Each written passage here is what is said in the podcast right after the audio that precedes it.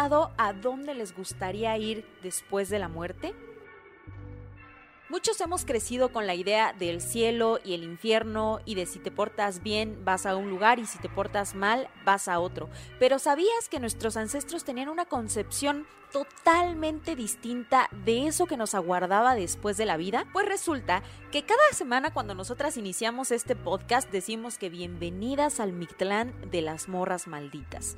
Y el Mictlán es nada más y nada menos que uno de esos lugares a los que iban las almas después de la vida. Pero iban las almas que tenían una muerte, digámoslo, normal. Una muerte normal, una muerte común, ¿no? Tranquila, todo bien, todo fine. Pero había otros lugares a los que tú podías ir dependiendo no de si te habías portado bien la última semana o el último mes, sino de cuál era la cosa que tú estabas haciendo al momento de tu muerte. Como muchos saben, Mictlán significa lugar de los muertos o inframundo. Aquí la deidad que rige es Mictlantecutli, este dios de la muerte, y su esposa Mictecacihuatl. Mictlantecutli es este señor, este dios del lugar de los muertos. De hecho, la traducción sería Mictlán, que es lugar de los muertos, y Tecutli, que es señor. Él y su esposa, Mictecacihuatl, habitan este lugar y reciben a todas estas almas que vienen de esta muerte normal, natural, una muerte natural. Sin embargo, también había un espacio diferente, un paraíso distinto, si lo podemos llamar así, para todos aquellos que habían muerto durante la guerra o, chéquense esto, mujeres que habían muerto, perdido la vida durante su primer parto.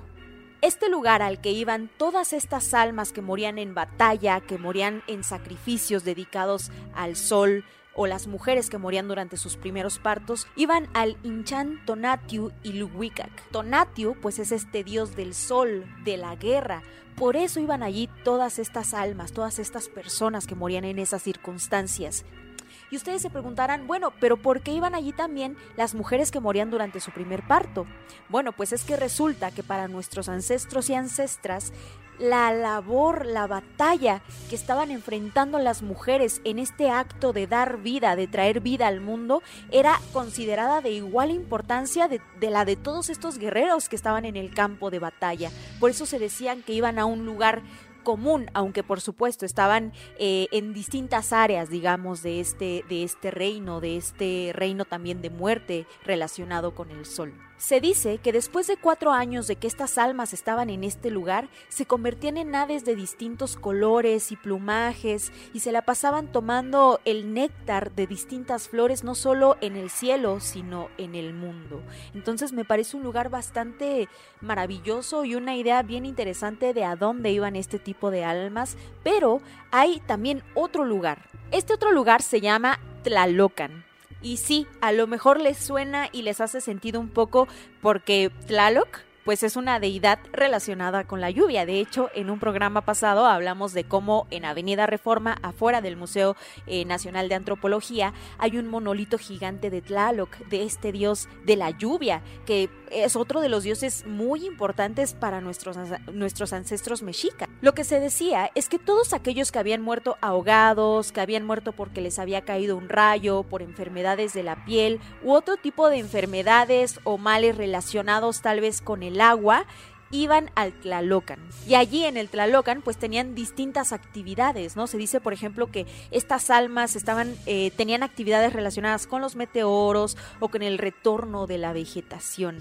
Después de haber hablado de estos lugares a los que podían ir las almas después de la vida al momento de su muerte, pues creo que a todos nos queda una duda. ¿A dónde iban los bebés? ¿A dónde iban los niños que morían tal vez muy pequeñitos, a días después de su nacimiento? Oigan, y sí, eh, creo que es una duda que de hecho todos tenemos todo el tiempo, ¿no? Cuando se habla acerca de la muerte, ¿no? ¿A dónde van estas pequeñas almas, estas que no llegaron a desarrollarse, a tener como una vida, ¿no? Y que murieron por enfermedad o a los pocos días de nacidos o incluso antes de morir en ese contexto.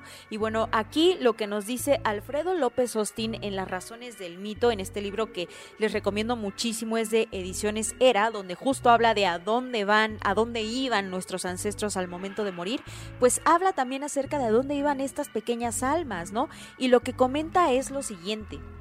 Bueno, cabe recalcar que todo esto que él nos comenta está basado en el Códice Florentino que hizo Sagún, ¿no? esta recopilación de la cosmovisión de nuestros ancestros, ¿no? Está aquí condensada en este libro. Y bueno, lo que él nos comenta es lo siguiente, se los voy a leer. Quedaban exentos los niños puros que solo habían sido alimentados con la leche de sus madres. Los pequeños muertos eran tenidos por valiosas joyas que volvían al punto de origen para beber la leche que goteaba de tetas redondas, como frutos que colgaban del árbol del sustento. Allí esperarían una nueva oportunidad para volver a la tierra. Y agrega esto que quedó registrado en el Códice Florentino. Los niñitos pequeños que mueren se hacen piedras verdes, se hacen preciosas turquesas, se hacen brazaletes. Cuando mueren no van allá al temible lugar de los vientos helados, al Mictlán. Van allá a la casa del Señor del sustento. Viven en el lugar del árbol del sustento. ¿Qué les parece?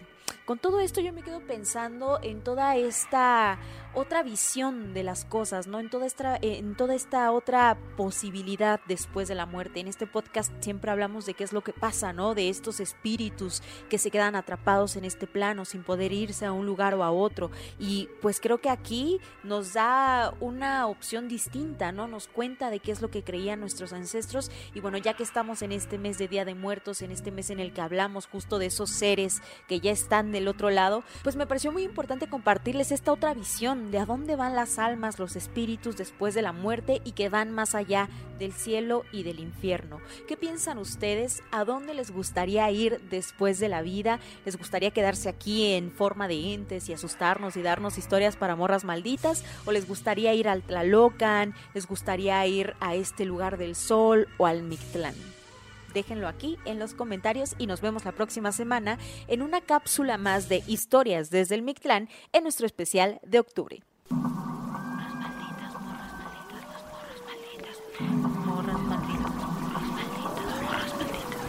¿Estás listo para convertir tus mejores ideas en un negocio en línea exitoso? Te presentamos Shopify. Tal vez no lo sabías, pero nuestro podcast More Than Mamis es un negocio y lo empezamos por supuesto para desahogarnos y hablar sobre la maternidad, no para convertirnos en expertas de ventas y del e-commerce. Así que sí, necesitábamos ayuda para vender nuestro merch y poner en marcha nuestra tienda. ¿Y cómo suena con Shopify? Llegó otra venta. Shopify es la plataforma de comercio que está revolucionando millones de negocios en todo el mundo. Ya seas un emprendedor desde tu casa o desde donde sea, Shopify es la única herramienta que necesitas para iniciar, administrar y hacer crecer tu negocio sin dificultades. Con Shopify puedo gestionar pedidos, envíos y pagos desde cualquier lugar, brindándote toda la información y estadísticas de tus ventas al detalle. Regístrate para un periodo de prueba con tan solo un dólar al mes en shopify.com barra sonoro, todo en minúsculas Ve a shopify.com barra sonoro para llevar tu negocio al siguiente nivel. Shopify.com barra sonoro.